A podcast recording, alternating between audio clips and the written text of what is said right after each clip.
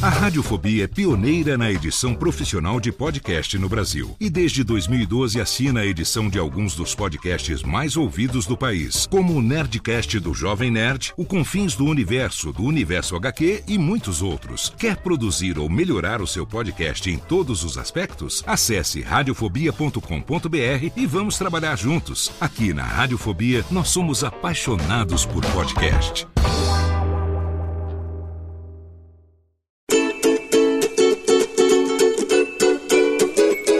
Voz Off, o podcast que conta as histórias de grandes nomes, do rádio, da TV, da publicidade. Grandes vozes que vão ficar para sempre em nossa memória. Apresentação: Antônio Viviane e Nicola Lauleta. Queridos ouvintes do podcast Voz Off, estamos aqui para mais um episódio. Você que sempre acompanha conosco as grandes vozes do rádio, da TV, do cinema, do teatro, da publicidade e hoje um capítulo muito especial neste mês de novembro. Comigo lá na Vila Mariana, eu aqui direto de Barueri, Nicola Lauleta. Tudo bem, Nicola? Fala aí, Viviane. Tudo bom? Aqui tá tudo ótimo. Tudo certinho, esperando para falar com o nosso grande amigo, que nós vamos anunciar agora, certo? Da onde ele está, eu não sei. Perfeitamente. Simbora então. Ângelo Vizarro Júnior, como vai, meu irmãozinho? Ei, Viviane querido, meu querido irmão de jornada, tudo bem? Boa tarde, boa noite, bom dia. Ah, Para quem nos ouvir agora. E mestre Lauleta, que prazer ver e ouvir você. Tudo bem aí? Tudo bem com você? Como é Tudo é bem, graças a Deus. Ótimo, que ótimo. Eu falo aqui da Vila Olímpia, zona sul de São Paulo. Que Vamos bom ter você com a gente, Ângelo. Antes de mais nada, um grande abraço a você, a sua família toda, que é maravilhosa. E vamos contar um pouquinho da sua história, né, Ângelo? Nascido onde? Bom, em primeiro lugar, eu quero agradecer a vocês pelo convite e também parabenizá-los por essa iniciativa. Eu acho super bacana a gente ter vozes do Brasil em voz off. Exatamente, é o nosso é. propósito aqui deixar registrado na história aqueles que fizeram diferença no rádio, na TV, em todos os veículos onde se usa a voz. Com certeza. Bem, você me perguntou de onde eu sou. Bom, eu nasci em São Paulo e fiquei aqui até os 12 anos de idade. Eu nasci em Santana, na rua Bacate. Essa rua nem existe mais. Também lá se vão 60 e poucos anos. E aí, aos 12 anos, eu me mudei para Campo Grande, uma vez que minha mãe era paraguaia, conheci meu pai durante é, o serviço que ele prestava para o Exército, lá em Maracaju, interior de Mato Grosso do Sul. Conheceram-se, apaixonaram-se, casaram-se e depois vieram para São Paulo, onde meu pai tinha uma família grande, vários irmãos. Senhor Ângelo Vizarro, porque você Isso. faz questão de usar o Júnior, né? Sim, sim, sim, sim, sim. E sua mãe, qual o nome? Bizarro. Emma Elvira Riveros Bizarro, paraguaia é. de Concepción. E aí nós, no, no, bom, fui para Campo Grande é, aos 12 anos e lá eu comecei a minha carreira. Um belo dia, um primo já falecido, infelizmente, muito querido, falou, Angelo, você está com um vozeirão, rapaz, vai ter um teste na radiodifusora, você não quer ir lá fazer? Eu falei, ó, vamos lá, né? Tô fazendo nada. Fui, passei, e eu fiz o teste com J. de Oliveira, um excelente diretor artístico, de quem depois eu fui um grande amigo. E comecei no programa do Nelson Tradi. Ele apresentava um programa chamado Canta Brasil. E eu fazia do Iapoque ao Chuí, Canta Brasil. E garotão, ah, é. Campo Grande. É, em Campo Grande. E aí eu lia os comerciais. Então eu comecei como locutor comercial na sequência, me deram um programa chamado Som Jovem da Noite, e lá fui eu apresentar um programa romântico, para cima, né, também, mas naquela base do romântico, mandando mensagens, enfim. Foi muito você legal Você tinha um embasamento do rádio, você curtia rádio quando menor, sua sim, mãe ouvia. Sim. Como é que o rádio apareceu na sua vida? Eu curtia, para você ter uma ideia, eu curtia Marcos Baby Durães na Bandeirantes. Puxa, Eu era apaixonado pela voz Será do Marcos um dos Baby nossos Durães. próximos convidados aqui. Infelizmente, uh. ele está passando por uns problemas lá em Curitiba. mas é. já está agendado. Em breve nós vamos conseguir conversar com ele. Então, eu quero acompanhar de perto, viu? Porque esse foi um dos meus grandes ídolos. Um outro também foi o Hélio Ribeiro, acho que de todos nós, né? Sempre gostamos de ouvir aquele vozeirão, aquela cabeça que fervilhava de ideias, um cara super culto, inteligente. E até tem uma história, uma história curiosa. Um, quando eu comecei a trabalhar, e aí a me espelhar nesses grandes nomes, né? Um sonoplasta com quem eu fiz amizade me deu uma ideia. Compra um outro radinho, um Motorola, que você vai pegar sem interferência essas grandes vozes. Eu me ligava na Bandeirantes e curtia lá todos que você também conhece, o Lauleta conhece, enfim. Foi muito legal, esse início foi muito legal. O Marçal, é. o Elau, o Ferreira, Tchau Feia e assim por diante, né? É, é verdade. Muito bom, Ângelo. É, estamos, estamos, em Campo, em Campo Grande. Grande. E aí você apresentando esse programa noturno, já um pique gostoso, um pique jovem, Continue contando um pouco mais como é que a coisa se desenrolou. Então, daí, em 73, eu fui para a Rádio Educação Rural. Pintou um convite, um salário melhor, e lá fui eu trabalhar ao lado de Armando Tibana. Você conheceu o Tibana? Não, não conhecia. Vozeiraço, rapaz. Sabe aquele toco de voz? Um japonês de quase dois metros de altura. Bum, bum, bum, bum, bum, bum, bum. Ele tinha uma caixa acústica no peito.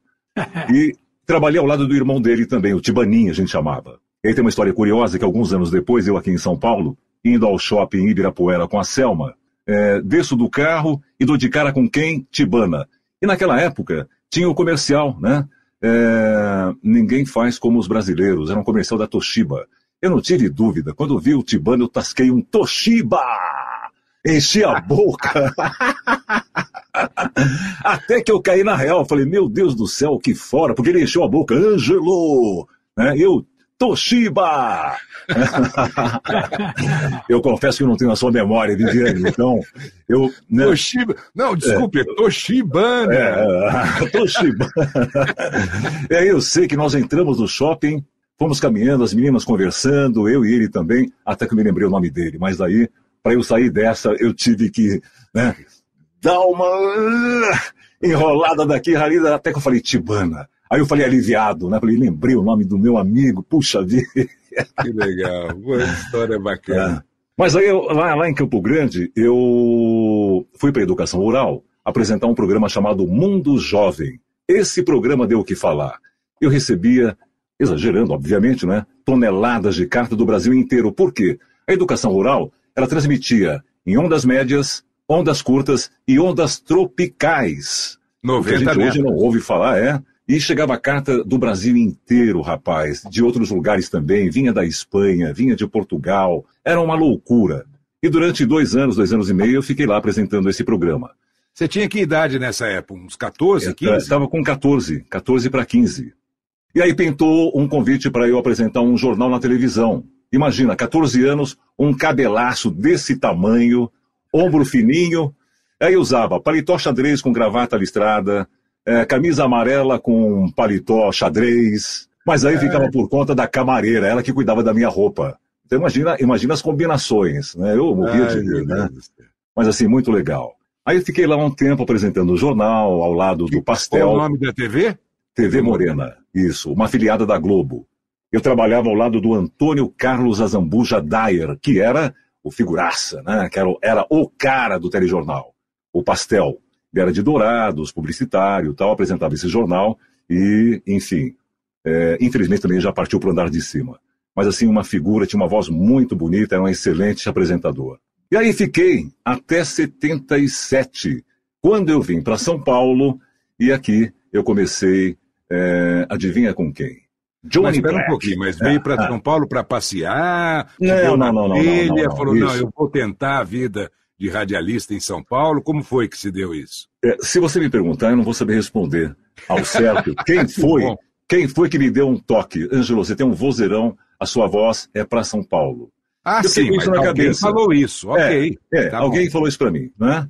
Eu fiquei com isso na cabeça quando foi junho de 77, eu vim para São Paulo e fui direto para Globo. Né? Fui lá na rua, na rua, das Palmeiras, não, não, na Matarazzo, né? Ficava ali não, na Matarazzo. Rua é das. Palmeiras, Ah, não, na Praça Marechal Deodoro. Praça, Praça Marechal, Marechal Deodoro. Praça isso, Marechal. isso. Bati e quem me recebeu foi Álvares Bittencourt, o Bitenca. Lembra Sim, dele? Claro, sensacional, né? vozeirão. Que Era uma das Nossa. vozes mais marcantes da Globo, a YB 850 Rede Globo São Paulo. Ao lado do Kiko, mas eu não conhecia ninguém ainda. Eu fui é, lá, na cara dura, bati, quem me atendeu foi ele. Falou, cara, que voz bonita que você tem. Pena que a gente não tenha um lugar aqui para você. Mas espera aí, vou terminar meu horário agora às nove e vou com você até a Rua das Palmeiras, aqui pertinho, tá? Você vai conhecer lá uma figura. Esperei terminar o horário dele, fomos até a padaria da esquina, fazia um frio, rapazes, um frio, mas um frio. Eu com uma camisa de seda javanesa, imagina, Campo Nossa. Grande, 38, 37, 40 graus, né? O Bittencourt não teve dúvida, pegou uma jaqueta dele, que estava lá na Globo, me emprestou, foi até a padaria, me pagou uma dose de conhaque, eu, eu tiritava de frio. Pagou uma dose de conhaque e fomos papeando até a Rádio, a Rádio Excelsior, isso. Rua das Palmeiras, 315. Rua das Palmeiras. Chegando lá, me apresentou ao Antônio Celso, né, que me recebeu muitíssimo bem. Falou, cara, você tem uma voz muito bonita, hein? Ah, vamos fazer um teste? Vamos. E eu não sabia. O teste foi ao vivo. Me botou numa Sim. salinha com o Johnny Black, né? eu do lado de cá e o Black do lado de lá, o Johnny, aquela simpatia que vocês conheceram, né? com aquele sorriso, sempre para cima. Ele falou, Jô, se preocupa não, cara, mas tá, tá, tá tudo bem. É, acendeu a luz aí, você sai falando, tá? Sai falando. Eu, legal, a né? do Johnny Black era é, demais. É, era demais. Que figura, que figura. Eu sei que daí o, o Antônio Celso me deu um, um, um noticiário para ler e falou: vai lá, fica tranquilo, acendeu a luzinha vermelha, você sai gravando. Legal. Acendeu a luz vermelha, eu tremia que nem vara verde. Batia os dentes, me concentrei, respirei fundo, acendeu a luz e eu saí falando. Depois que terminou, saí do estúdio, ele estendeu a mão para mim e falou assim: tá aprovado, começa amanhã comigo. Falei, uau! né?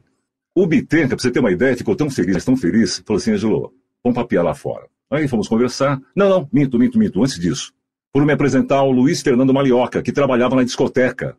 E aí fui lá, conheci o Malioca, e aí, tudo bem, tudo bem, batemos um papinho.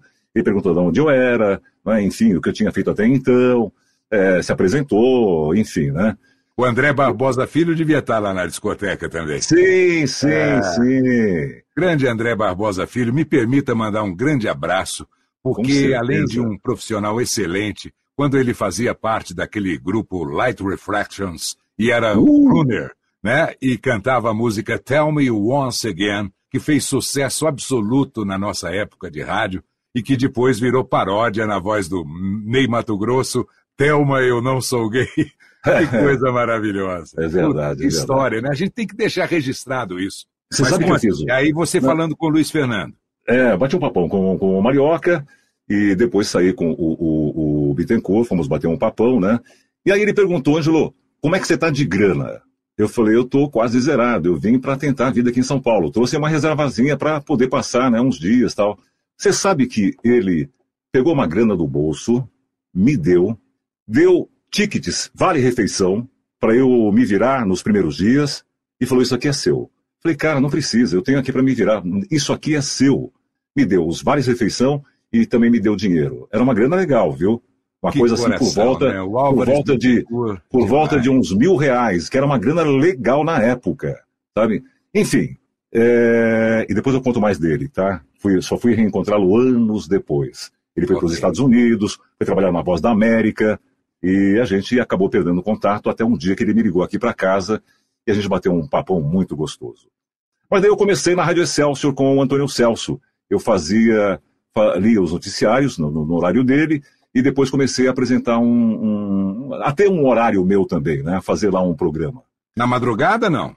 Não, não, não. Foi, foi de manhã, bem cedo. Acho que entre seis, seis e oito da manhã. Okay. Era mais ou menos esse o horário. Mas estava falando de música, só para eu não perder o gancho, é, o meu teste é, que eu fiz com o J. de Oliveira foi com a música Teach Me Tiger, da April Stevens, que por incrível que pareça ainda está viva. Eu pesquisei outro dia para saber.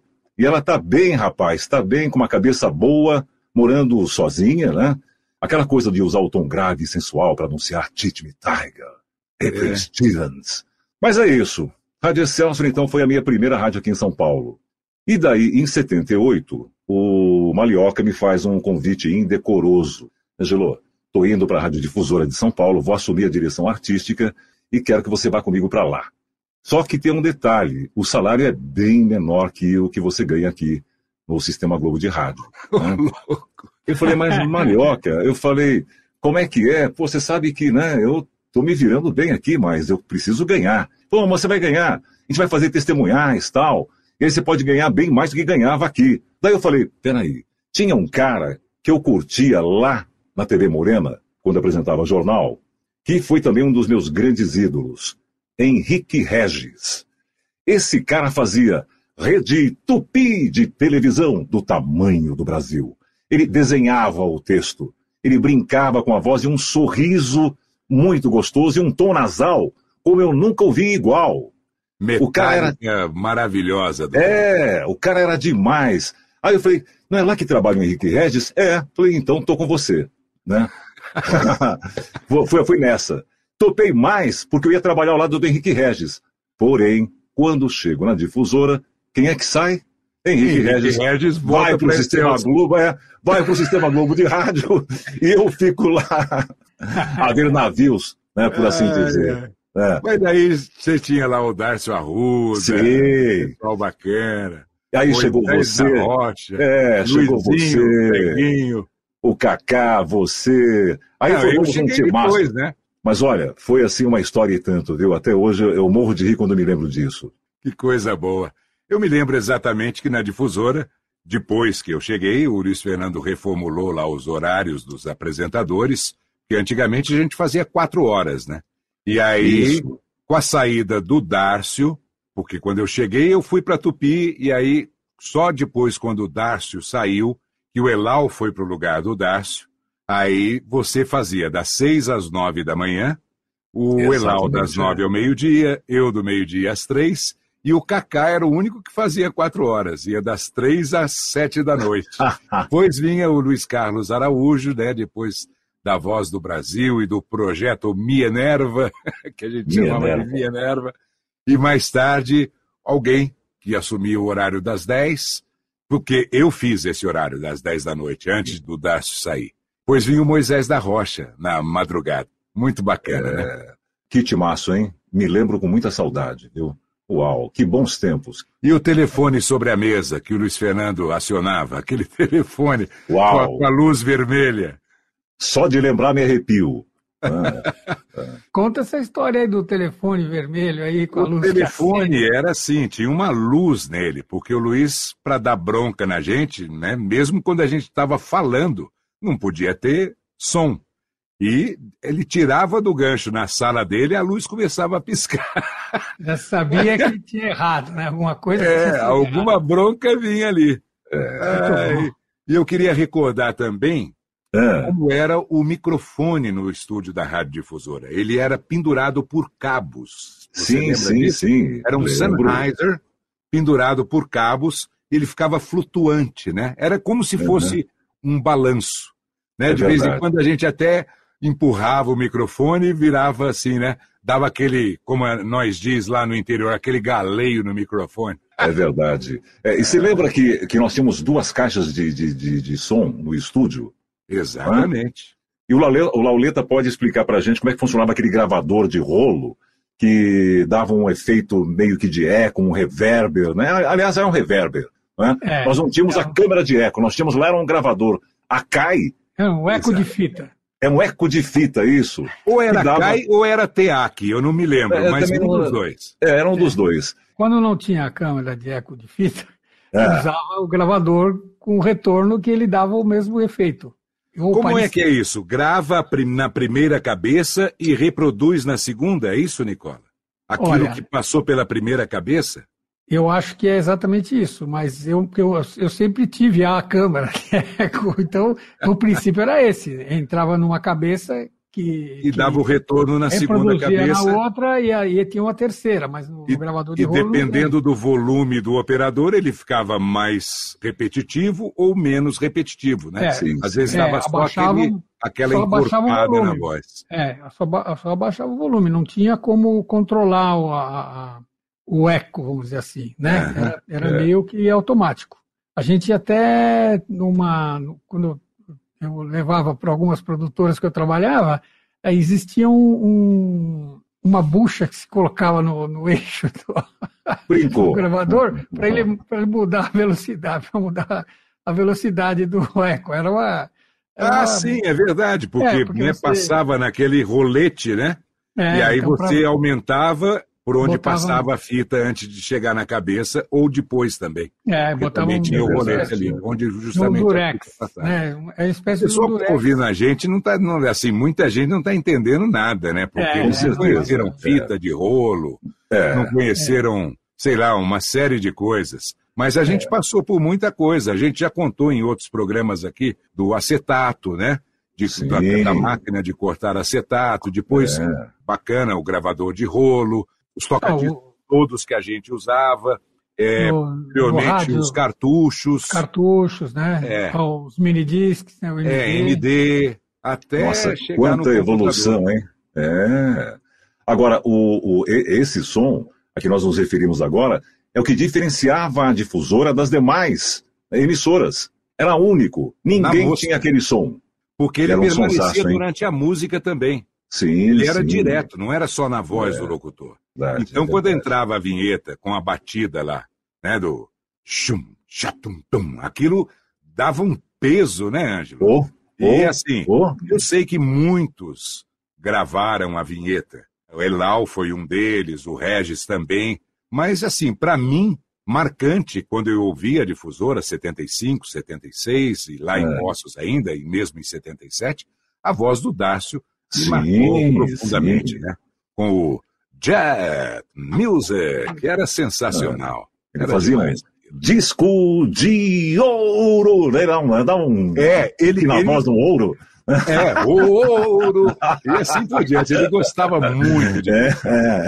Você que está ouvindo o nosso programa agora com o Ângelo, pode voltar lá no episódio 20 e poucos, por aí, que nós temos a entrevista com o Dácio Arruda também. Grande Mas, Ângelo, lá na difusora, você, além de estar com a gente, no rádio, você também chegou a participar daqueles bailes que a gente promovia e tudo mais? Sim, cheguei a participar de alguns bailes, né? Inclusive em um deles, o microfone pifou e fizemos lá uma gambiarra com o headphone. O Lauleta acho que pode explicar isso. Eu também até hoje não entendi bem como é que, sabe, se faz a coisa. Mas o, o operador ele foi rapidinho, pegou o headphone e pá, pá, pá, pá, pá, pum, colocou lá e eu falava pelo headphone. Ah, estamos aqui com vocês. Ah, baile promovido pela difusora, blá, lá. Era uma loucura, era uma loucura. Você sabe isso aí, né, Nicola? Claro. Funciona, funciona. Tudo funciona, é para quebrar o galho, logicamente. Quebra o galho. É. Isso aí é aquele som de lata. Era um som de é. lata, mas estava é valendo. Você se, lembra, você se lembra os clubes que você foi apresentando baile? O Tietê, oh. o Aramaçã, o Ipiranga? No Ipiranga eu fui uma vez. Uhum. Aramaçã também eu acho que eu fui uma vez.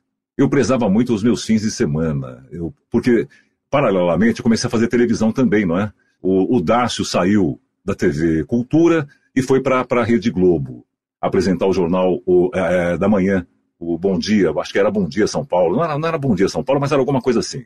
Uhum. Depois acho que foi para o jornal Hoje, enfim. Surgiu uma vaga na TV Cultura e o Tadeu, lembra do Tadeu? Pedro da área de Tadeu esporte? Pedro Tadeu. Então, Tadeu chegou e falou assim, Angelo, vai ter um teste na cultura, né? Você não quer fazer? Você tem o perfil deles lá. Fui, fiz, passei e comecei a trabalhar.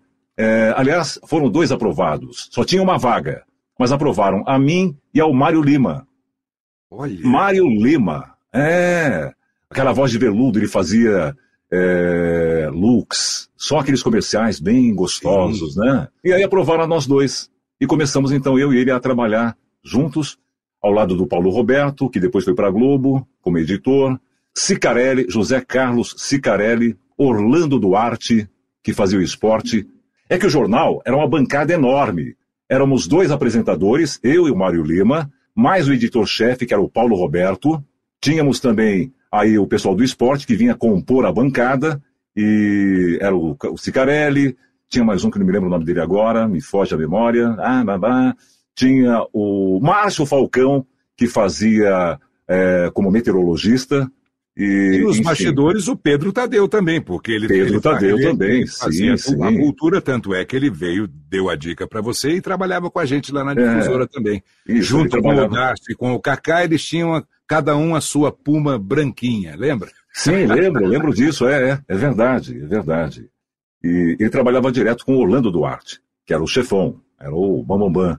Eu me lembro que naquela época você ganhava um carro para usar por um ano, para dizer se o carro era bom ou não. A gente ficava morrendo de inveja, porque o Orlando Duarte todo ano trocava de carro. Mas não é que ele trocava de carro, ele ganhava um carro para testar. Eita, nós, enfim. Eu gosto muito quando a gente vai recordando esses nomes. Infelizmente, nós não tivemos oportunidade de entrevistar o grande homem de rancharia, lá da terra do Ferreira, Orlando uh. Duarte. Nós não tivemos oportunidade de entrevistá-lo. Mas outros, como Mário Lima e tantos outros, estão nos nossos podcasts, que as pessoas podem ouvir aí. Então, por isso que vale a pena o pessoal ficar ligado e acompanhar passo a passo esse podcast que é fantástico. A gente começa a relembrar e, sabe, a memória vai, né? Dando parabéns, assim, que bom que você está lembrando de mim, que bom que você está lembrando disso, daquilo. São fatos que marcaram, querendo ou não, é, compuseram, com, aliás, compõem até hoje a nossa história. Estamos aqui, fazem parte Lá na, lá na cultura, por acaso, era o Luiz, Luiz Noriega, que você esqueceu o nome, não? Porque Luiz era... Noriega também, olha aí, obrigado, Lauleta. Luiz Noriega. E tinha um outro também apresentador, era grande a bancada, viu? Era grande. Pra você ter uma ideia, é, eu dividi bancada com a Isita Nascimento, que foi a primeira negra brasileira a participar de um concurso de beleza. Né? E era bonita, hein? E, e ela era bonita, era muito bonita, viu? E, enfim dividi com ela também, porque eu apresentei os três jornais da casa. Eu comecei apresentando um jornal à noite com, com esse pessoal todo, passei depois a apresentar um jornal na hora do almoço e o último jornal da noite. E depois eu fiquei nesse jornal principal, até o fim, até eu sair. Mas tive lá o prazer de dividir com, com pessoas incríveis. Bom, no rádio você continuava na difusora. Você ficou até o fim, até, até terminar a difusora? Praticamente até o fim. Se quer ver, eu saí de lá em 80. É, saí de lá em 80. Fevereiro de 1980. E aí eu fui para Jovem Pan trabalhar com o Tutinha. Só que eu era o, o locutor é, de promos, o locutor de chamadas da Jovem Pan. E... FM, né? FM, aí já era FM. Aí eu conheci lá um bocado de feras também do AM, mas fui trabalhar com o Tutinha na, na, na, na PAN FM. E aí, nessas mudanças na TV Cultura, eu acabei não tendo como atender mais a Jovem Pan, porque chegou um dia, o Tutinha vira e mexe viajava para os Estados Unidos para se atualizar. E eu apresentava o programa de fim de tarde dele. E aí um dia eu falei, Tutinha, não vai dar para eu apresentar porque a Cultura agora pediu para eu chegar mais cedo. Eu chegava na Cultura em cima da hora, o jornal entrava às oito, chegava lá às sete e meia. Aí eu tinha que chegar às seis, por determinação da diretoria. E o programa dele ia ao ar nesse horário. Eu falei, então não vai dar para eu apresentar. Aí eu sei que é, acabei saindo de lá e fui para a Antena 1 trabalhar com Arnaldo Sacomani. Lá eu fiquei um ano mais ou menos com Sacomani. E a gente era meio que, desculpem a expressão, prostituta, né? Porque uhum. quem oferecia mais levava. Aí, da Antena 1, a Transamérica me fez uma proposta que não deu para eu recusar. Aí fui para a Transamérica, fiquei lá dois anos e meio mais ou menos. Aí voltei para o Sistema Globo de rádio, trabalhar na, na, na Excelsior, que estava mudando, tá? ela estava é, saindo do AM e indo para o FM, como Globo FM, Excelsior FM primeiro, e depois Globo FM. É, né? A Excelsior FM foi quando eu e o Kaká fomos para lá, em 80. Sim, sim, Aí sim. ela migrou do AM para o FM. Na transformação para Globo FM foi quando você foi para lá. Foi isso mesmo. E daí eu fiquei, fiquei dois anos, dois anos e meio lá também. E fazia. Isso continuava na cultura? Sim, continuava na cultura. Na cultura fiquei muitos anos. E aí eu fazia também um programa aos domingos na Rádio Globo. Tanto que quando eu me casei com a Selma em 84, é, eu ganhei a minha lua de mel. A Globo me deu de presente uma viagem, mais um belíssimo jogo disso, de jantar. Mas espera um pouquinho, como assim? Ah, ah antes ah. disso, você foi para Record. Porque você só conheceu a Selma na Record? Sim, eu meio que pulei esse capítulo da história. Ah, não adianta querer pular, é. porque foi aí que eu comecei a trabalhar com você de novo. Eu estava lá no AM. Não vem com essa história, não. Não, senhor. Ah, a Selma era Deus. minha produtora, junto Sim. com a Soraya. Eu é. apresentava o programa Alegria dos Bairros no AM. Sim, e o Ângelo, junto com uma turma muito boa, foi lá para o FM da Record. Foi lá que é ele verdade. conheceu a Selma Leite, filha do enorme, grandíssimo narrador e diretor de rádio Edson Leite. É ah, é verdade, fala um é pouquinho verdade. do seu sogro, da Selma, pois da é. família dela, por favor. Sim. Você sabe que eu não conheci o meu sogro, né? Sim. Porque eu me casei com a Selma em 84, aliás, foi assim relâmpago. Nós nos conhecemos em junho de 84 e nos casamos em novembro do mesmo ano. E isso porque não, não, não, obtive, não conseguimos data no cartório antes. Senão teríamos nos casado assim de imediato.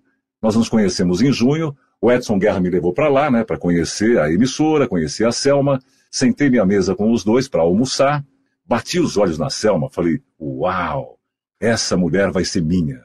Mas não deu outra. Uma semana depois, ela terminou o namoro com quem ela namorava, começamos a namorar, fomos para uma boate ali ao lado do, do, do, do shopping Ibirapuera, dançamos a noite inteira, agarradinhos, tal, juras de amor daqui, juras de amor dali, não deu outra. Vamos casar? Eu Vamos. não acredito que a Selma foi dançar. Ela quase não gosta de dançar. Ela ama dançar. Aí nos casamos em novembro. E aí você já, tava, você já estava na Globo. Eu estava na Globo. É. Na Record não esquentei, não esquentei banco. Não dá nem para considerar é. que eu, sabe, eu só passei por lá para conhecer a Selma. Exatamente. Né? É. Conheci a Selma e tchau, né? né? Ah, histórias, barato. histórias. Sim, né? mas essa história precisa ficar registrada aqui. Com certeza, você é o único que vai ter essa história, viu? Porque até hoje eu não comentei com ninguém. Ah, mas como eu sei, eu joguei no ar.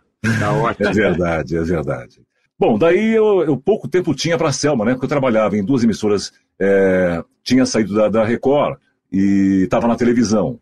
Aí pintou um convite da Mercedes-Benz para eu apresentar um evento de fim de ano, uma festa de confraternização. Aceitei, gostei, fui bem pago. Falei, opa, temos aqui uma oportunidade, hein? Viu um novo nicho, voz, né? Para um se novo dedicar. nicho. Sim, sim. E a partir daí, eu comecei a apresentar eventos, tanto que hoje eu, eu acumulo aí mais de 3 mil eventos nesses bons anos aí de trabalho como profissional da voz. Então, de lá para cá, apresentei muitos eventos, Atuei em treinamentos da rede Carrefour, padaria, açougue, gêneros alimentícios, utensílios domésticos. Fui garoto propaganda das lojas Pedro Moreno, em São José do Rio Preto. Durante anos, eu gravei para eles, ia para lá, de avião, saía daqui, ia para lá, gravava, voltava para São Paulo, enfim. E comecei Você, a, a, Ao vivo, né? Você, a, sua sim, imagem, né? Sua sim, imagem. sim, sim, sim. Garoto propaganda mesmo. Geralmente eu deixo para o fim é, isso aqui, mas você que está interessado desde já num evento apresentado pelo Ângelo Vizarro, que hoje pode ser feito até de forma online, é, o Ângelo Vizarro faz parte do Clube da Voz. Você encontra todos os contatos dele lá no Clube da Voz, viu? Muito bem, obrigado, hein? é isso aí.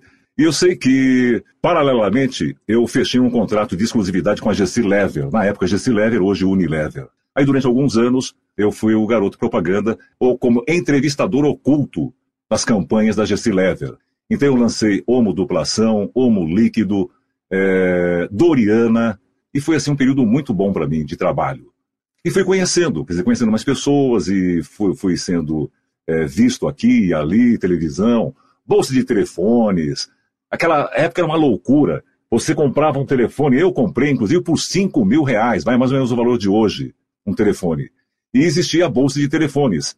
E eu passei também a ser o garoto propaganda da Bolsa de Telefones em São Paulo.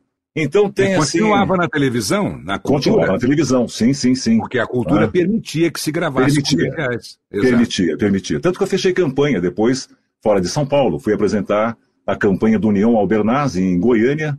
Fui apresentar depois a campanha do Maguito Vilela, que faleceu acho que o ano passado, há um ou dois anos, mais ou menos. Fiz várias campanhas políticas lá em Goiás. Depois apresentei a divisão do Estado quando nasceu o Tocantins. Então fiz duas campanhas, uma em Goiás e outra no Tocantins. E foi assim, foi muito legal, porque a princípio eu gravava de Goiás. E depois, quando houve a divisão, eu passei a apresentar em loco. Aí era aquela coisa dos irmãos, né? Eram dois irmãos que tinham produtoras, uma em Goiás e outra no Tocantins. Eu me dividi entre os dois trabalhava para um lá e para o outro acolá. É, não eram concorrentes, né? Cada um. Não eram, não. Não, não, não. Engraçado, né? Que a TV Cultura depois tomou uma decisão contrária a esse sim, tipo sim. de coisa com os seus apresentadores de telejornais. Foi quando sim, justamente o Kaká, que apresentava os 60 Minutos, topou fazer a campanha do Fernando Henrique Cardoso, e para isso ele teve que deixar a televisão e nunca mais voltou para lá e nem para outra emissora qualquer. Sim, sim. Mas eu me lembro exatamente que foi um, um outro período, né? Porque com aí certeza, com começaram a, a preservar os apresentadores para não misturar a parte editorial com, com campanhas políticas. É. E o pessoal curtia muito o trabalho da gente pela credibilidade que a cultura tinha, né? Que passava no ar nos seus telejornais. Então nós também éramos tidos como apresentadores sérios, né? Enfim, incríveis. É, eu Mas, passei por lá também, eu é. apresentei aquele Informação no hum. final da noite, né? Que ia depois do vôlei. Só que naquela época o vôlei tinha é, vantagem. Rapaz, Sim. tinha dia que o jornal ia para o ar às duas e meia da manhã, porque demorava muito tempo para se fechar um set. É então, verdade. Muito louco aquilo. E assim é, meu querido. Eu sei que nessa caminhada, eu até de um filme participei. Eu fui o Paiva Júnior, o locutor esportivo, sendo que me casei com a filha de um tremendo narrador esportivo, nunca fui ligado em futebol, fui uma vez para uma quadra de futebol e ele veio uma canelada, falei, não é para mim, tô fora. Fui jogar handball com as meninas, pra você ter uma ideia. Falei, jogar futebol é pra, maluco, né? De levar pernada, é, cotovelada, cair no chão. Não, vou jogar handball. Mas enfim, aí pintou um teste na Pródigo Filmes, do Adrian Tivita. Ele gosta que eu chame assim, tá? Adrian. Porque ele fez um curso de, de cinema em Los Angeles. Então, ele pede para que eu chame de Adrian. É, fiz o teste, passei e fui ser o tal do locutor esportivo que no filme, na, na série, acompanha a carreira do Juarez, o tal do FDP. Exatamente. FDP né? foi uma série muito legal da HBO que o é. Ângelo fez esse papel aí de narrador esportivo. Foi muito legal. Nome... Eu, é. Lembra que eu liguei para você quando sim, eu, no primeiro sim. episódio que você apareceu? Eu já liguei para parabenizá-lo porque você mandou muito bem naquilo aí. Hoje as pessoas têm acesso ainda a essa série, tem, né? Tem, Basta tem, ter tem. O, o aplicativo da HBO, que atualmente chama HBO Max. Tem Isso. todas as séries lá que já passaram no canal aqui do Brasil. E essa é, chama-se FDP. É, é, sensacional. E, e uma pena que não teve continuidade. Os fãs pediram, viu? Pediram, pediram muito. Porque nós, nós gravamos no ano que antecedeu a Copa do Mundo aqui no Brasil. E aí, por uma questão contratual, não se acertaram. É uma pena porque ficou no ar. Você tem uma ideia, trabalharam comigo o Neymar, é, o Rivelino, gente boa. O Rivelino foi padre, ele que fez o casório no final. Né? Opa, tô dando spoiler. Opa, não posso dar spoiler, é chato, né? Quem quiser assistir vai, vai saber que o Rivelino participa como padre. É, mas é. Isso aí também está tudo certo. O importante é. é a pessoa saber que muitas participações especiais foram marcantes naquela série. É. E uma delas é a sua. Ah, obrigado. E uma delas foi a da Cris Couto, que foi a minha partner, tida como a primeira narrador, a primeira comentarista de futebol do Brasil. Ela fez o papel dessa comentarista e foi muito legal. Você quer ver? O juiz era o Elcir de Souza, Juarez Gomes da Silva. A nossa querida Cris Couto, ela fez o, o papel eu não me lembro agora, puxa vida, como é que é o nome dela na série? Gilda Marques. É isso aí, Gilda Marques. E no final tem uma cena de love. E aí eu brinquei com a minha filha, com a Bianca. Falei, Bibi, papai tá preocupado. Por que, papai? Porque vai pintar uma, uma cena assim, assada e tal no final, e o papai não sabe dar beijo artístico. Mas a Cris ofereceu para me dar umas aulas particulares. A Bibi ficou uma fera. Falei assim, só são umas seis, sete aulas, eu aprendo rapidinho, eu sou bom memoriza o papel para narrar futebol. Né? Tem uns calhamaços, tem que ficar blá, blá, blá, que nem louco, né? Por que, que não vou dar? Seis aulas tá bom. Ficou uns dias sem conversar comigo. Né? Não assistiu ao filme. Ah, que maravilha. Não assistiu. Olha, que bom que você lembrou da Bianca, porque ela é o fruto da união maravilhosa do Ângelo Bizarro Júnior com a Selma Leite. E ela, assim como o pai dela a chama, eu também a chamo de Bibi. E ela, a mim, de tio Viviane. É isso aí, até hoje. Vieram né? aqui em casa, foi maravilhoso, né, Ângelo? Oi, oh, como foi, hein? Temos, temos muitas histórias para contar, viu? Conta mais, por favor. Bom, na verdade, o que interessa mais agora é saber o seguinte: o que, que eu venho fazendo hoje? Bom, eu sou o narrador oficial da série Alienígenas do Passado, já há sete anos, sucesso na, na, na, no History Channel, tem uma grande audiência, tem uma legião de fãs aí enorme. Sou narrador também oficial do As Primeiras 48 Horas, uma série que vai ao ar pelo ANI, e tem uma série de documentários gravados para o History Channel. A Arte da Guerra de Sanzu, que até hoje é usada em escolas de comunicação, são duas horas, é um especial de duas horas, contando como é que ele armava as guerras dele, não é? Era um uhum. cara muito sábio, muito legal a história. Vale a pena assistir. O Rosto de Jesus, a história dos Estados Unidos, tenho vários. No Discovery Channel também tenho vários documentários legais. O Mistério do Voo 447 é um dos que mais audiência deram, né, para mim, no caso, como narrador, assim, receber cumprimentos pelas redes sociais, enfim. E uma série de outros. Maravilha. Eu queria voltar um pouquinho. Ah, vamos é, voltar, vamos voltar. Não, preciso voltar só para pontuar ah, a publicidade ah. na sua vida. Além daquele, daqueles comerciais que você já falou, como Garoto Propaganda as locuções para comerciais. Olha, locuções para comerciais. Eu tenho vários, viu? A mais recente que eu fiz foi para a telenovela Gênesis, da Record, e que também está nos canais a cabo, que é o do Banco Digimais. Né? Uhum. Foi o lançamento do Banco Digimais. Foi lançado junto com a novela. Bom, comerciais eu gravei vários. Eu tenho até, tinha até separado uma relação, porque... Não, mas a gente tem os repertórios do Clube da Voz e dá para a gente pegar bastante coisa de lá. Queria saber se de cabeça vinha assim um mais marcante para você. Olha, eu, eu acho que foi DB Brinquedos. DB Brinquedos teve uma, uma campanha muito legal, onde me diverti muito também. Que, aliás, a palavra hoje é essa, não é? A gente está numa idade que se pode dar o luxo de, de se divertir à vontade. E é por essas e outras que eu falo que é, a nossa profissão, graças a Deus, é, é muito boa, porque nos abre um leque de opções fantástico podemos trabalhar com a voz em, em, em vários tipos de ações, né?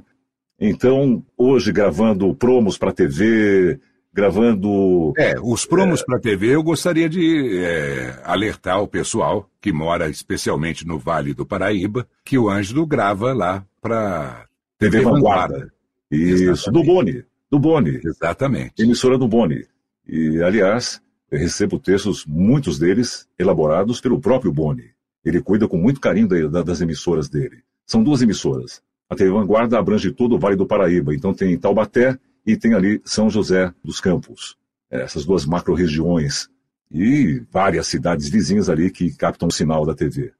Eu não queria me furtar, porque às vezes, é. por exemplo, eu fiquei sabendo que na minha entrevista com o Ronan Junqueira, ele escondeu a parte dele que ele não quis falar, não sei porquê, se não se lembrou na hora, que ele foi músico, tinha banda e tudo mais. Queria saber se você também tem algum hobby ou alguma coisa fora da profissão. Sim. Na verdade, você tem uma ideia, eu, eu me formei em música aos nove anos de idade. Comecei com seis anos e meio, sete, estudando acordeon. Sou acordeonista formado desde os nove anos de idade pela União Brasileira dos Acordeonistas. Legal. Outro dia, mexendo aí nas minhas coisas, encontro a minha carteirinha da, da UBA. Falei, opa!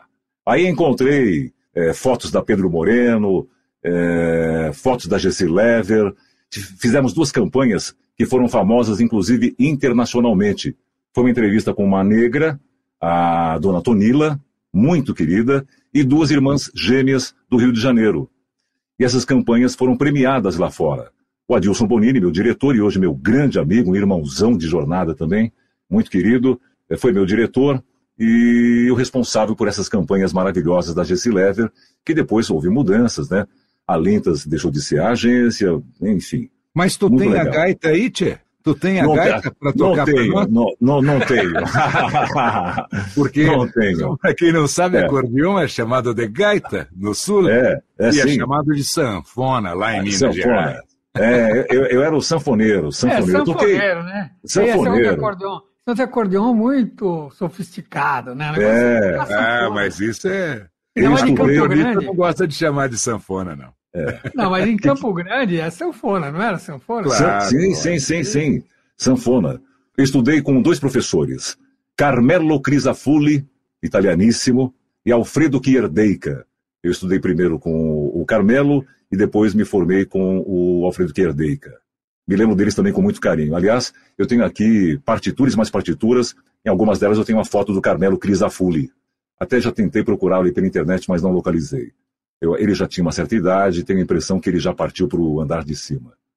Mas, enfim, sabe, são Mas histórias. em conjunto, em grupo, nada? Não, não, não. Me apresentei em rádio aqui em São Paulo. Me apresentei na minha escola. Eu estudava na, na Escola Municipal de Vila Curuçá, em São Miguel Paulista. Ficava entre São Miguel e Ita Itaim Paulista. E que é? gênero musical? Quem que era? Você era um... Clássico. Tocava Ah, clássicos, clássicos. E... Não, eu já pensei que era Mario, parte. Mario Zan cover, né? Ah, não, não, não, não, não. Tenho muitas partituras do Mário Zan, sim. Tocava de tudo um pouco, mas a minha formação é clássica. E foi uma época muito boa. Dei muita alegria para meu pai e para minha mãe, que adoravam me ver tocando, meus avós, né? Quando eu ia para Campo Grande, levava aquele sanfonão, rapaz maior do que eu.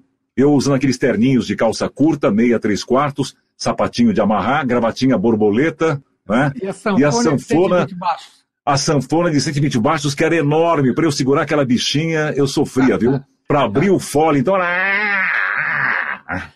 Muito legal, muito legal. Que coisa boa.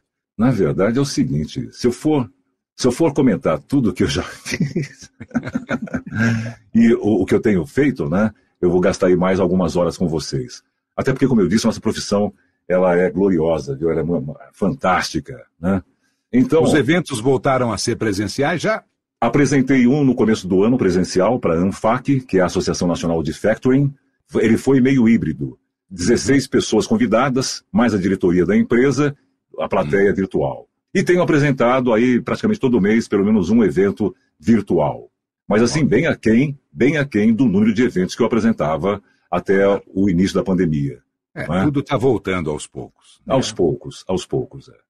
Mas, para mim, é sorte, como eu disse, a nossa profissão permite né, que nós gravemos. Então, eu tenho gravado muito, tenho trabalhado bastante, inclusive. Graças a Deus, trabalho não me faltou. Apesar da pandemia, o meu ritmo normal de, de gravação, os institucionais sim caíram.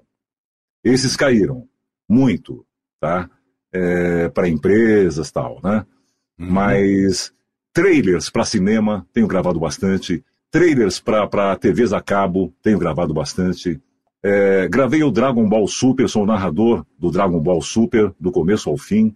Isso aí a Gra- molecada adora. Ah, bom. nossa! Tio, tio, tio, assina aqui para mim, dá um, dá um autógrafo aí, então, mal barato, né? Quando reconhece. O, tem um outro que está fazendo o maior sucesso agora, One Piece. One Piece é uma febre. No One Piece eu sou plaqueiro. Sim, Do que, as é, plaquinhas. do que, é, do que eu muito me orgulho. Eu vou é um falar trabalho- para o pessoal da antiga, que se É, você é, assistiu o desenho do pica-pau, aparecia aquela placa e entrava o narrador. Comida É. de pica-pau.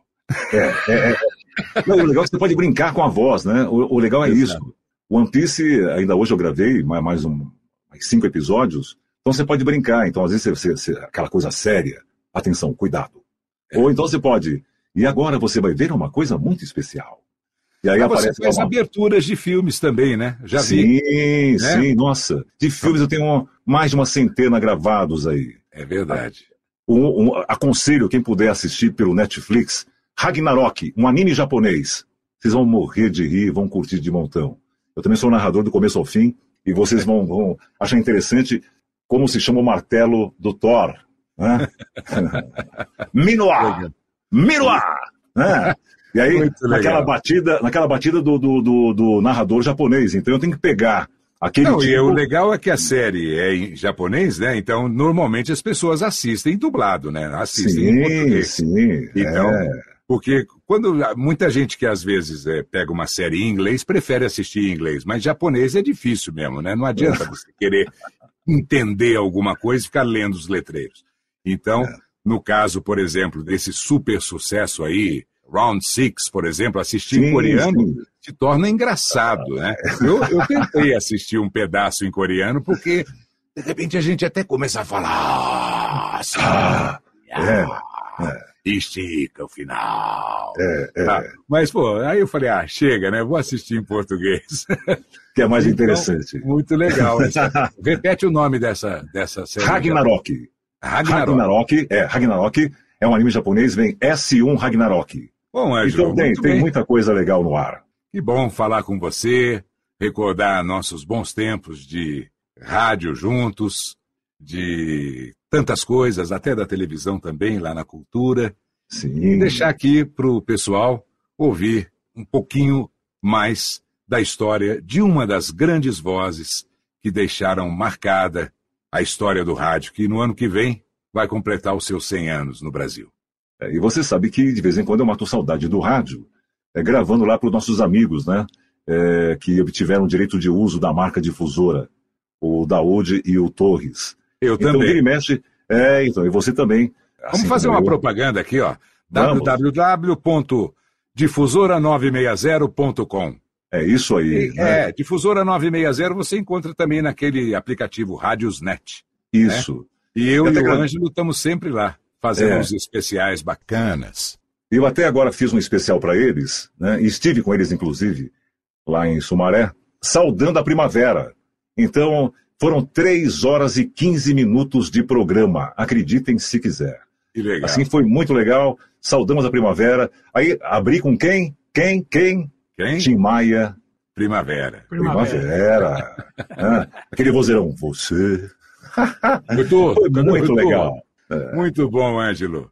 Então, para finalizar, já que você lembrou do Tim, qual era a música que era a sua música do seu horário para as pessoas escreverem no concurso da difusora? No concurso da difusora, qual era a minha música, hein?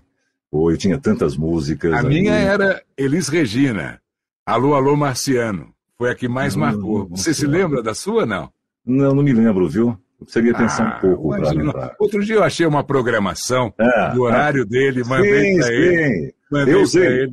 Eu gravei um especial, inclusive, com essa... Com essa seleção, né? Com essa seleção. Eu até separei aqui, porque essa eu guardei com muito carinho. Falei, uau! Só você, Viviane, porque para conseguir uma preciosidade dessa. É isso Eu aí. segui a risca, segui a risca. da máquina, certinho. É. Maravilha. É, mas eu gostava muito do Tunai. Gostava muito do Tunai, sabe? Era demais. Frisson. Irmão do João Bosco. É. Sim, sim, sim. Então tinha assim uma série de músicas, né?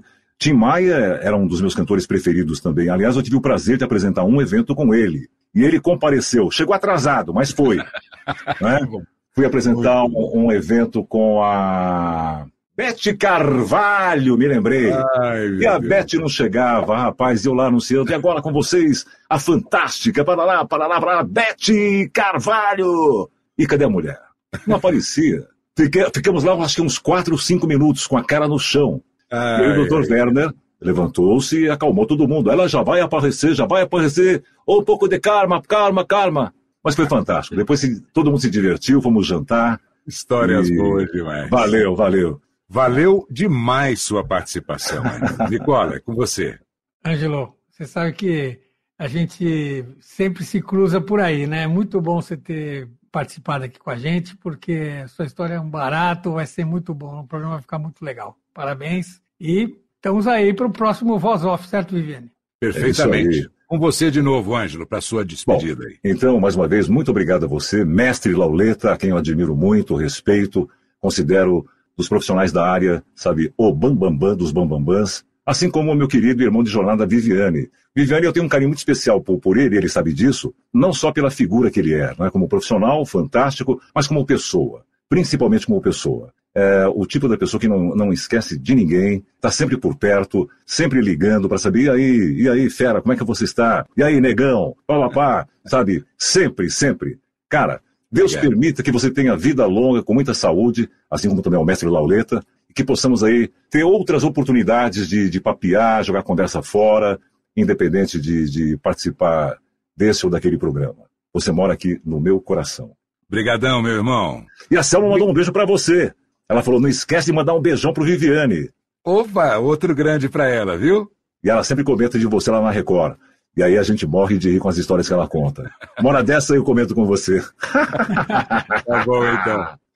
Abraço, pessoal. Abraço, Ângelo. Obrigado. Abração, Nicola. Ouvintes do podcast Voz Off, esse foi mais um episódio nesse mês de novembro de 2021. Mês que vem estaremos de volta com mais uma grande voz para você curtir aqui no nosso podcast. Um grande abraço e até lá.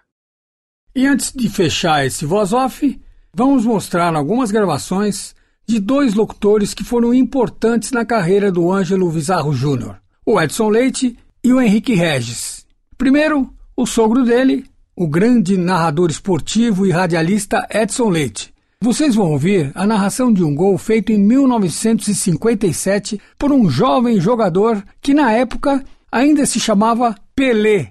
Depois, o primeiro gol de Garrincha na Copa de 1962 e por último, a narração dos segundos finais do jogo de encerramento da Copa de 1958, em que o Brasil foi campeão do mundo e dessa vez o gol no final, aí sim, foi de Pelé. Com vocês, Edson Leite. Volta para a cadeia verde, amarela, norte e sul do Brasil, diretamente da sua cabine de rádio no Estádio Municipal de Pacaembu. Bola colocada no terreno para ser feita a cobrança da falta contra o selecionado da Argentina. Falta perigosa. Vai cobrar Pelé agora pela ponta direita para a seleção do Brasil. Correu Pelé, bateu a meia altura para dentro da área. Ninguém para aproveitar o centro. A bola sobrou com o Oreco de sem pulo para o arco, deu para Mazola. Pode chutar, chuta e gol!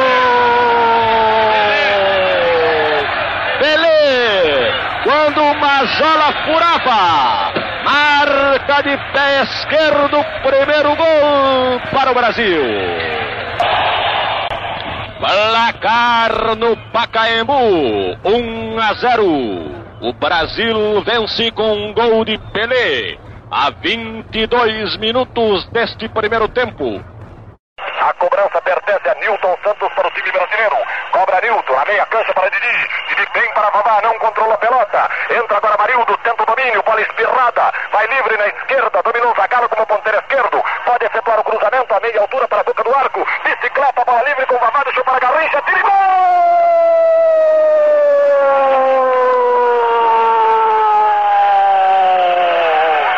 Garrincha de forma espetacular de pé esquerdo na descida da bola. Marca o primeiro gol para o time brasileiro. A nove minutos do tempo inicial da partida. A bola desceu para Vavá. Esse tocou mal. Amarildo tentou entrar na jogada. Ela finalizou para Garrincha, que de uma posição difícil emendou com um violento chute de pé esquerdo, abrindo o score da tarde. Mário Américo tenta uma instrução. O árbitro chama atenção e corre agora com o massagista do Brasil para fora do campo. Pelo meu cronômetro faltam 10 segundos. Bola longa para a área brasileira. Fica na esquerda agora com Orlando. Orlando para Pelé. Pelé domina no peito de calcanhar para Zagalo. Zagalo prepara-se, tem Pelé. Levantou, Pelé entrou de cabeça para o árbitro e gol! Pelé! Com uma cabeçada extraordinária marca o quinto gol do Brasil. Brasil campeão mundial de futebol. Dois gols de Vavá, dois gols de Pelé, um gol de Zagallo. Vitória de marca do escrete brasileiro. Agora vamos ouvir o grande Henrique Regis, primeiro fazendo a locução de assinatura de grandes anunciantes. Quando você for trocar pneus dos automóveis, ônibus, caminhões, tratores ou motocicletas, troque com Pneuac. Cavalinho. O fino em caninha. Para comprar ou vender carros novos ou usados, nacionais ou importados, ligue Carbaifone 843 6000. Campari. Salute Campari. Copas Foliar é o complemento que suas folhas merecem. Eu garanto. Pneus Pirelli. Que categoria! Escreve suave, fácil. Cores fortes. Quilométrica Roller. A caneta do outro mundo. Faça com o coração. Faça com Papermate. Coca-Cola. O refrigerante oficial do verão. Zogby, pregando as melhores peças no seu pai. Aproveite também a liquidação total Zogby. Chrysler Neon. Luxo. Sofisticação. Desempenho. Grand Prix S da Goodyear, o pneu de aço. Assine o Liberal e leve uma assinatura de revista da Editora Globo totalmente grátis à sua escolha. São Luís Nestlé. Qualidade em biscoitos. Chegou Protector Max, um inseticida forte, com máxima ação. Protector Max. Mata tudo. Mínimo cheiro. Circo Moça Fiesta. Traga seu filho para viver essa maravilha. Se você não concorda com as regras, leia o Jornal da Tarde. A melhor informação. Se você já passou da idade de engatinhar, use brilhol. Mais brilho com menos trabalho. Tênis Penalty. O melhor em quadra.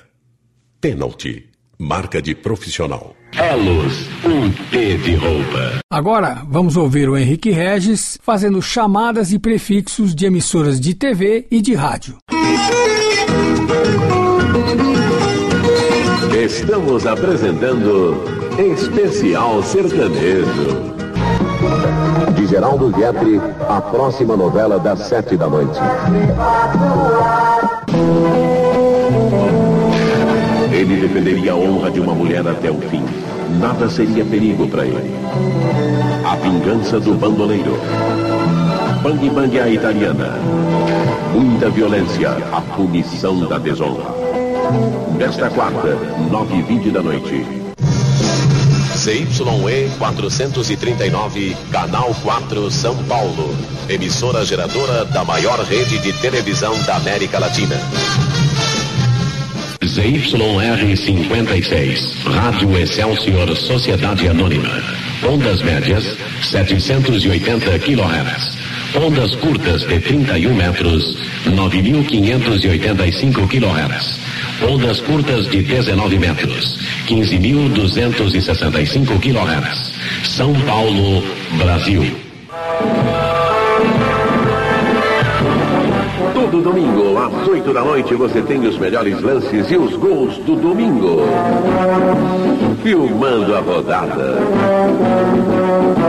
Domingo, 8 da noite, na Record, a força do esporte. Este programa é um oferecimento do Clube do Disco Primeiro no Brasil. Compre pelo telefone, entregamos em sua casa. Edil tocou, ganhou. Som, Sérgio Augusto. Voz, Henrique Reis. O Banco do Estado de São Paulo apresenta O Mundo Acontecendo em Factorama.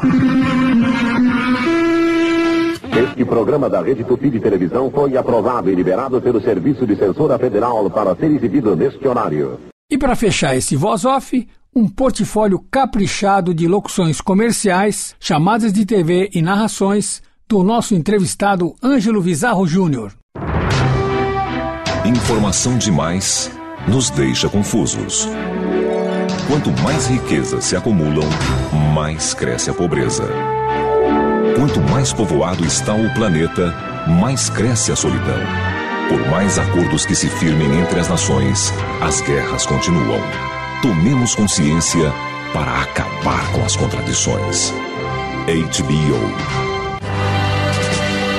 A emoção de ganhar um carro. A emoção de ganhar uma viagem. A emoção de ganhar o respeito dos pais.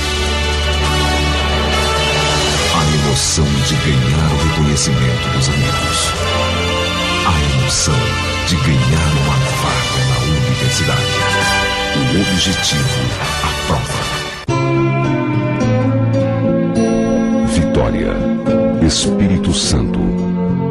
Nesta cidade, que é de todos, cada um tem seu sonho, seus amores, seu canto no mundo. É bom demais estar em casa, eu falo sempre. Cada um tem seu lugar e seu papel. Quando se vive na mesma ilha, somos todos iguais em nossas diferenças. Eu amo Vitória. É com um pouco de cada um que a cidade se forma, evolui e se transforma. Torna-se a casa da gente. Nosso abrigo, nosso orgulho, nosso lugar de viver. Eu considero uma das cidades mais belas do mundo. Vitória é o que somos, o que fazemos juntos. Quem vem pra cá fica. É a vida da gente. Eu fui um deles. E o que é da gente tem valor. Prefeitura de Vitória. Aqui, a igualdade tem futuro. O que vemos nos filmes são histórias e tanto: comédia, drama, aventura. A energia do cinema são os seus personagens e suas histórias. Electro. Sempre ligada em você. Se você quer fazer o melhor e o mais tradicional curso preparatório para carreiras jurídicas do Brasil, agora não precisa ir muito longe. Produtor de fumo, o programa Fumo Limpo vai muito bem. Parabéns por sua participação. Quem exige sempre o melhor, exige Berlitz. Cursos de idiomas individuais, em dupla ou com no máximo três alunos por sala. Berlitz, a opção dos líderes. Quem faz GV, a gente vê. Vê nas maiores empresas. Vê nas funções mais importantes. Vê nos melhores lugares. Porque quem faz GV estuda na mais conceituada escola de administração do país. Escola de Administração de Empresas de São Paulo da Fundação Getúlio Vargas. Excelência internacional em administração. Começo era o céu e a terra, mas logo fez-se a luz, água, florestas, animais e nós, seres humanos. Desde o início buscamos criar um lugar mais feliz para viver, sonhando sempre mais, realizando cada vez mais. Somos inovadores, criamos um mundo mais tecnológico, mais livre, mais conectado, mais digital. Digimais, o banco de um novo mundo, um banco para todos. Esta foi a festa do Roda Viva especial de 18 anos do programa. Estranhos símbolos encontrados em lados opostos da Terra. Alienígenas do passado realmente ajudaram a moldar nossa história? E se for assim, podemos encontrar a prova em mensagens alienígenas?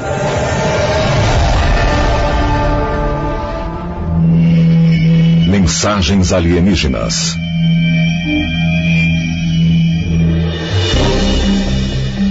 Observatório de Arecibo, Porto Rico. 16 de novembro de 1974. Pioneiros da Sete, ou busca por inteligência extraterrestre, apontaram o maior telescópio do mundo para um grupo de estrelas a 25 mil anos-luz para mandar uma transmissão através do cosmos. O sinal codificado consistia de dígitos binários, zeros e uns, que formavam uma mensagem com o fim de notificar outros seres potencialmente avançados sobre a nossa existência. A mensagem codificada também contém informações sobre o nosso DNA, a figura de um ser humano, o desenho do sistema solar e o desenho de um radiotelescópio. Por décadas, os cientistas do SET se perguntaram se sua mensagem cósmica um dia seria recebida ou respondida. Então, quase 27 anos depois, pareceu haver uma resposta.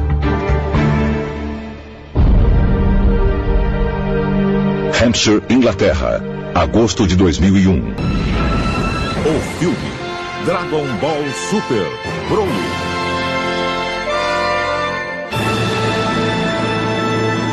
Destinos irão se cruzar.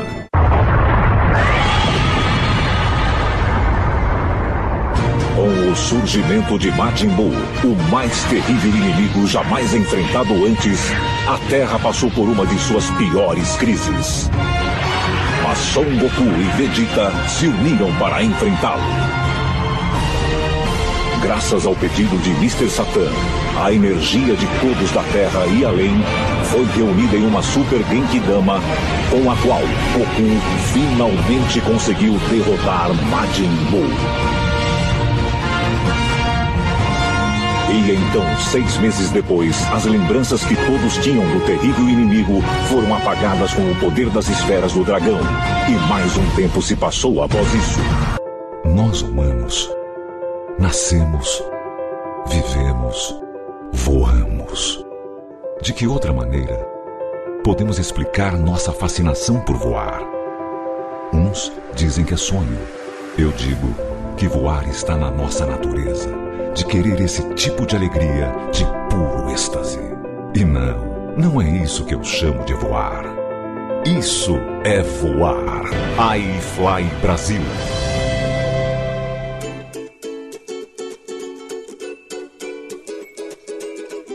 Este foi mais um podcast da série Voz Off Criação, produção e gravação: Antônio Viviane e Nicola Lauleta. Trilha musical: Alexandre Monari. Gravado online em 2021.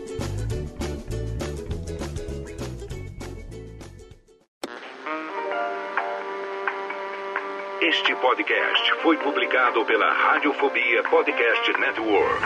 Acesse radiofobia.com.br barra podcast para conhecer e ouvir todos os nossos programas. Ou assine no seu agregador de podcast preferido. Esperamos você no próximo episódio.